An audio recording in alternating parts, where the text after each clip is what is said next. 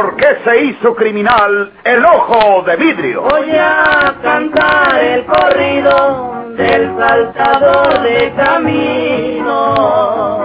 La borrascosa juventud de Porfirio Cadena. Cómo perdió uno de sus ojos y por qué tuvo que seguir la vida criminal perseguido por sus poderosos enemigos. Una nueva serie campilana del escritor norteño, don Rosendo Ocaña.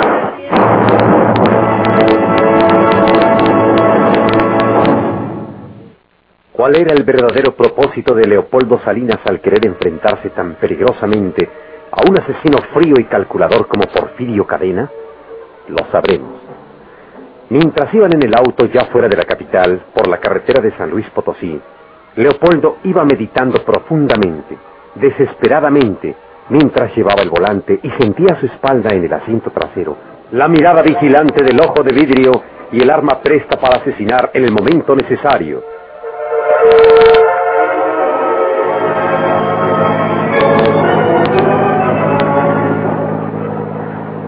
Este hombre nos va a hacer bajar del auto para asesinarnos en despoblado. Ya lo dijo. Quiere vengar la muerte de aquella mujer, Juana Tobar.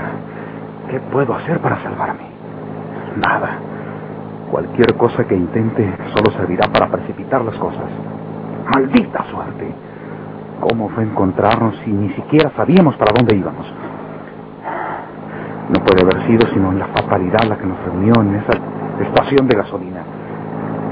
No se me ocurre nada que pueda salvarnos de las garras de esta fiera.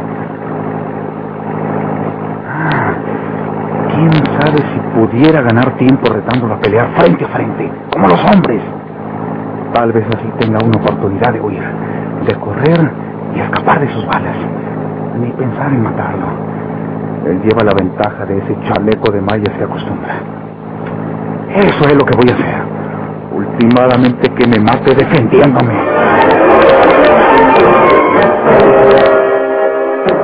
Y así lo hizo Leopoldo Salinas. Detuvo el auto. Retó desesperadamente a Porfirio.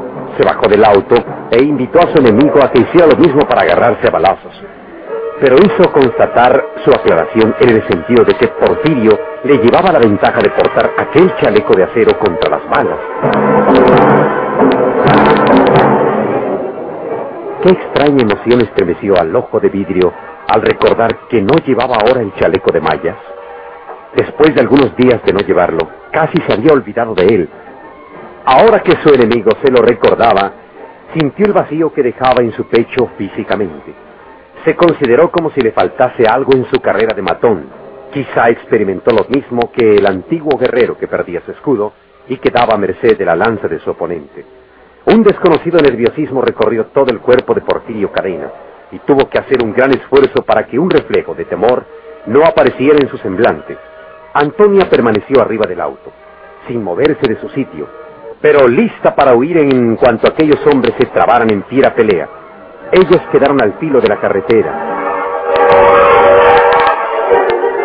¿Usted por qué se queda en el auto? Bájese también. Ella es una mujer y creo que aquí se trata de un hecho de hombres. Y le advierto que soy buen tirador.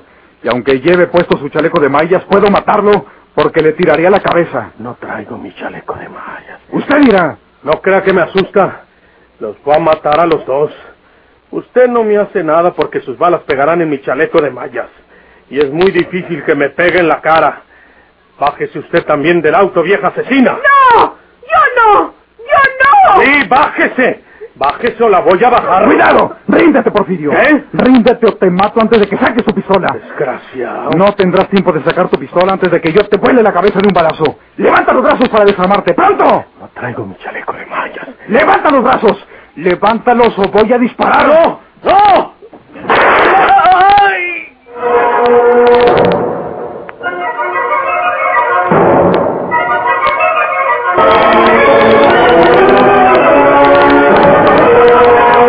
Con eso tienes. Con eso tienes para morirte, Porfirio Cadena. Cayó por tierra, Polo. Desármalo ahora. Quítale la pistola. Quítale la pistola antes de que te dispare él. Tiene ocupadas las manos conteniéndose la, la sangre. Ya de nada le sirve la pistola.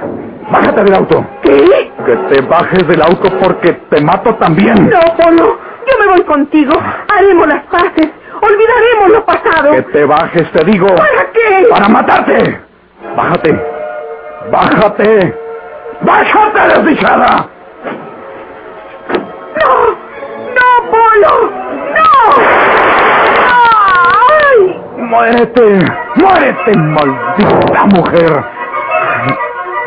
Ah, Ahora me voy en el auto. Se acabaron mis enemigos. Ahora huyo en el auto. ¡Alto! ¿De qué? Deja caer esa pistola. Mira como yo sí te pego donde te duele. Maldita mujer. Ahora sí, ahora sí te vas a morir, Porfirio Cadena. Tienes sangre en el pecho. No traes el chaleco de mallas. ¡Mira! Maldito. Se dejó caer y se fue rodando por el voladero. Ahí quedará muerto en el fondo.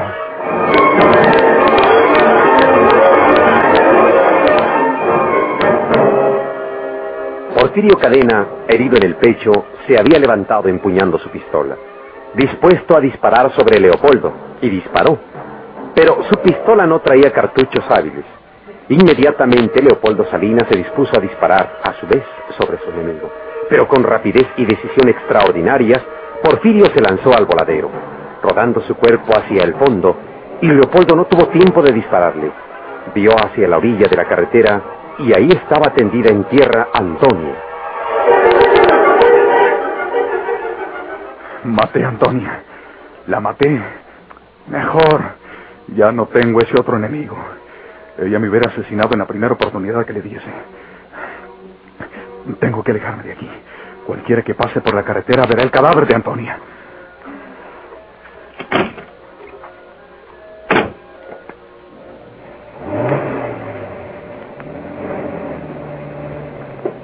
Ay, por un milagro no me mató Leopoldo. No tengo nada. ¿No estoy herida? No, no tengo nada. Hice bien en dejarme caer y fingir que estaba muerta. De lo contrario, Leopoldo me mata. Infeliz. Se llevó el auto. Ahora, ¿qué hago yo sin poder moverme de aquí? Tiene un auto. Le pediré que me lleve al poblado más próximo. Ay, estoy llena de polvo. ¿Qué les digo? Les contaré una historia. Sí, les diré que un mal hombre me lanzó desde su auto, que era mi novio y que nos enfadamos. ¿Qué? Entonces ese auto es de la policía. Debe ser una patrulla. Ahí viene. Me ocultaré entre el monte para que no me vean.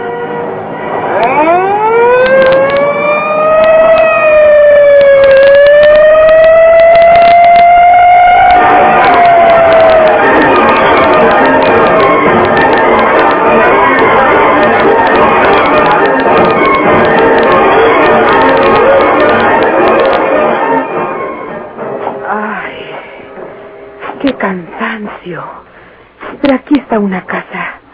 Parece la casa de una granja. Pediré un poco de agua y descansar también un poco.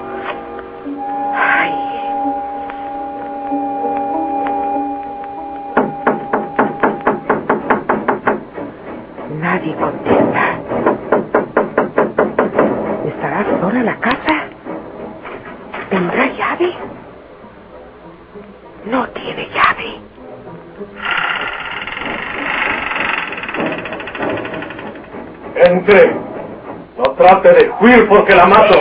Dios mío.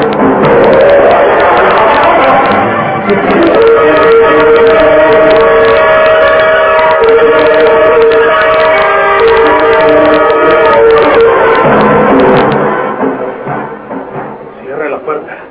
Ciérrela. No trate de huir porque le disparo. Cierre ahí, le digo. Échele la esa que tiene ahí. Échesela. Acérquese. Hágase para acá, no me tenga miedo. Si se porta bien, no le voy a hacer nada. Está usted herido. Su camisa está llena de sangre. Ese desgraciado de su marido me hirió. Me pegó un balazo aquí en el pecho. Y se me hace que, que estoy malo. No se quede mirándome así como una tonta. Ya sé lo que quiere decir. Ya sé lo que está pensando. No traigo mi chaleco de mallas. No lo traigo ahora. Por eso me fregó ese desgraciado. Usted trae muchas garras. Váyase a aquel rincón y quítese unas. Para que me haga una venda. Que me ayude un poquito. Pero... Necesito decirle cuáles garras se quite.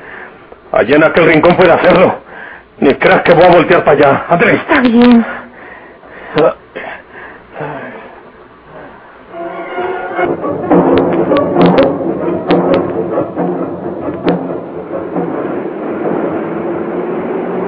Últimamente no tengo por qué preocuparme.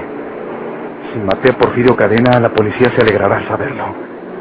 La muerte de Antonia se la pueden atribuir a Porfirio. ¿Acaso no quería vengarse de los dos? Eso lo sabe el inspector Iberol. A mí no tienen de qué acusarme.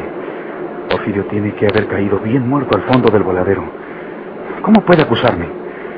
Volveré a la capital para recoger mis cosas en el hotel y luego me iré muy lejos. Ya no quiero ni pensar en esa maldita tragedia. La policía. No quisiera que me encontrara tan cerca de este lugar. Ahora me sacaría la verdad. A ver si puedo despistar a estos para que sigan de frente. Ahí está un camino que entra al monte.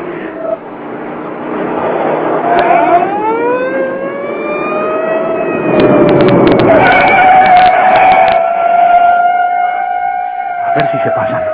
No pueden haberme visto. Y a esa velocidad que vienen no pueden ver las huellas que entraron al monte. Se, fueron. Se pasaron de frente. Ahora puedo yo devolverme a la capital para llegar al hotel por mis cosas. Ah, Chihuahua. ¿Y será posible que la policía no haya visto al pasar el cadáver de Antonia? Se hubieran detenido. Bueno, ahora que me devuelva, paso despacio por ahí para ver si está donde mismo. Aquí necesito salir en reversa.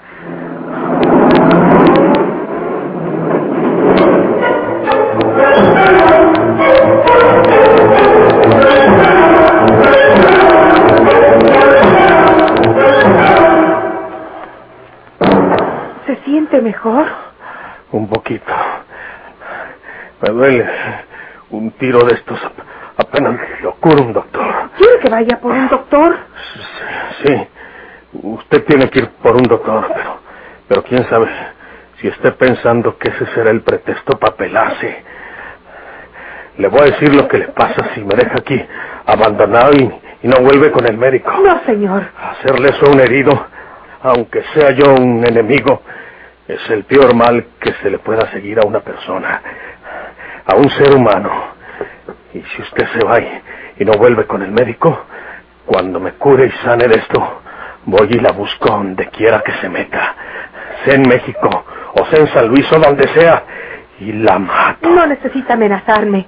Yo le traeré el médico. Viene usted con él hasta aquí, porque si no, nadie puede dar conmigo. Esta casa está abajo del barranco porque debe haber sido de algún guardabosques, que, que ya no existe. Yo le prometo que buscaré un médico y se lo traigo. ¿Y qué le va a decir? Pu- Pues, Ah, le dirá usted que, que es la mujer del guardabosque y que su marido está muy malo. sí. No le va a decir que está herido porque entonces el médico avisa a la policía y la fregamos.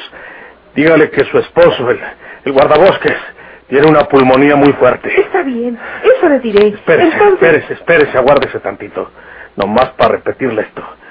Si usted me traiciona, si no viene con el médico, yo sano, yo me curo de esto. Y la busco a usted para matarla. No.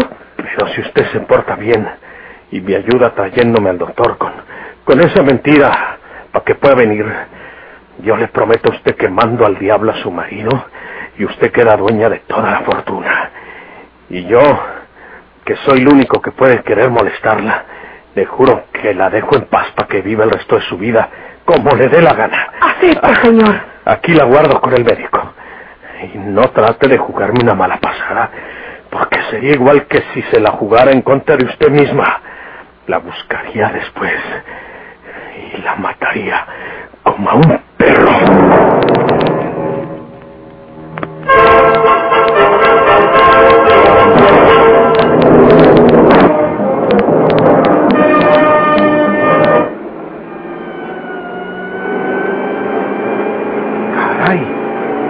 Otra vez.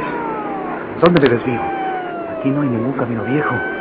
Al lado se levanta la sierra y al otro precipicio. Ya me vieron. Será mejor detenerme. De lo contrario me hago de delito. Ya sé lo que debo decirles.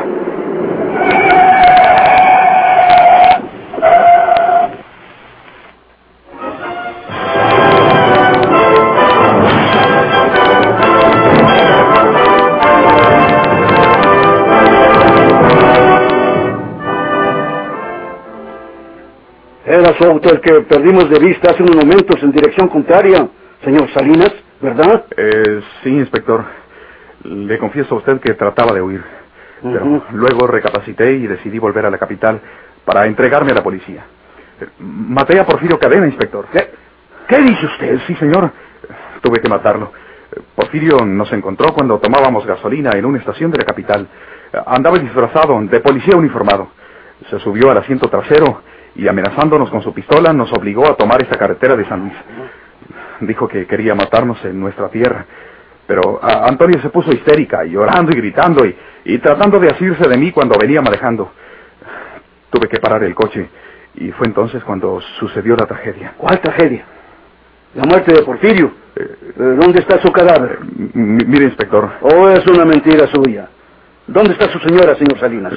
Mi mujer está muerta. ¿Cómo? La asesinó Porfirio Cadena, inspector. Eh, ella se espantó mucho. Como le digo, se puso histérica y le dijo una serie de verdades a Porfirio. Usted es un asesino, usted es un chacal, usted es un cobarde. Y por más que Porfirio le ordenaba que se callara, y yo le suplicaba que ya no dijera más, Antonia seguía insultándolo. Hasta que Porfirio perdió la paciencia y disparó sobre ella. No pude evitarlo. Le grité a Porfirio que no lo hiciera, cuando vi su intención reflejada en su rostro salvaje. Pero ni siquiera me miró cuando le hablaba. Él creía que yo andaba desarmado y, esa circunstancia me favoreció. Saqué rápidamente mi pistola y, disparé sobre él. Le di un tiro o dos en el pecho. La sangre comenzó a brotar manchando la camisa, porque traía abierto el chaquetín y por entre los dedos, por donde se oprimía la, herida con las manos. Y entonces cuando le iba a disparar de nuevo, al tratar de evitarlo, se fue al voladero lanzando un grito espantoso. Su, su cadáver debe estar hecho trizas al fondo del despeñadero. El de Antonia quedó a la orilla de la carretera. Fue, fue un poco más adelante, inspector. Si gusta, vamos a ver ahí. Eh, es raro que nosotros hayamos pasado por ese lugar y no ver el cadáver de su mujer. Quedaría entre las hierbas de la orilla. Vamos para allá. Venga con nosotros. Uno de mis hombres se llevará su auto. Venga. Sí, inspector.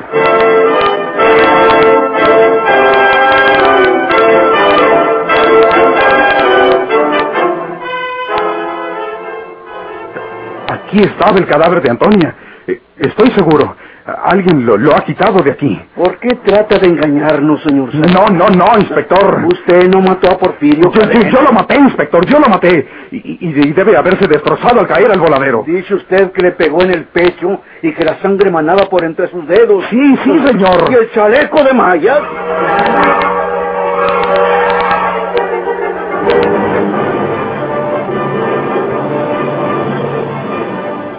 ¿Por qué se hizo criminal el ojo de vidrio?